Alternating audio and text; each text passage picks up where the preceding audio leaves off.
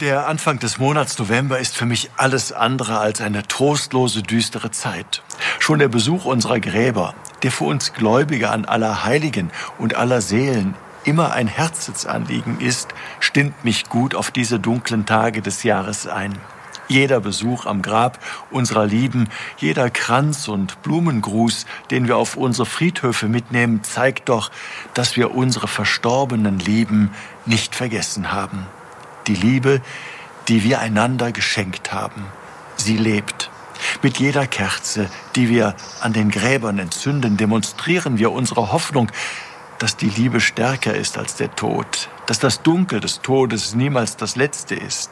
Als Christen vertrauen wir da auf Jesus Christus, der an Ostern von den Toten auferstanden ist. Er ist das Licht des Lebens, das Licht der Welt, das selbst unsere grauen und dunklen Tage hell macht.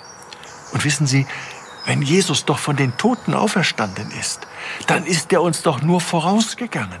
Dann dürfen wir in der Hoffnung leben, dass wir ihm hinterhergehen dürfen, dass auch er uns das Leben schenkt, in dem er jetzt schon zu Hause ist, das ewige Leben. Unsere Hoffnung ist weit mehr als bloß eine Hoffnung, die erst irgendwann nach unserem eigenen Leben beginnt. Nein, schon jetzt, schon hier ist diese Hoffnung gegenwärtig und sie macht jetzt schon unser Leben hell. Die Lichter auf unseren Gräbern, sie sprechen an diesen Tagen davon. Sie sprechen von dieser Hoffnung. Sie sprechen von dem Licht, das der Auferstandene uns schenkt.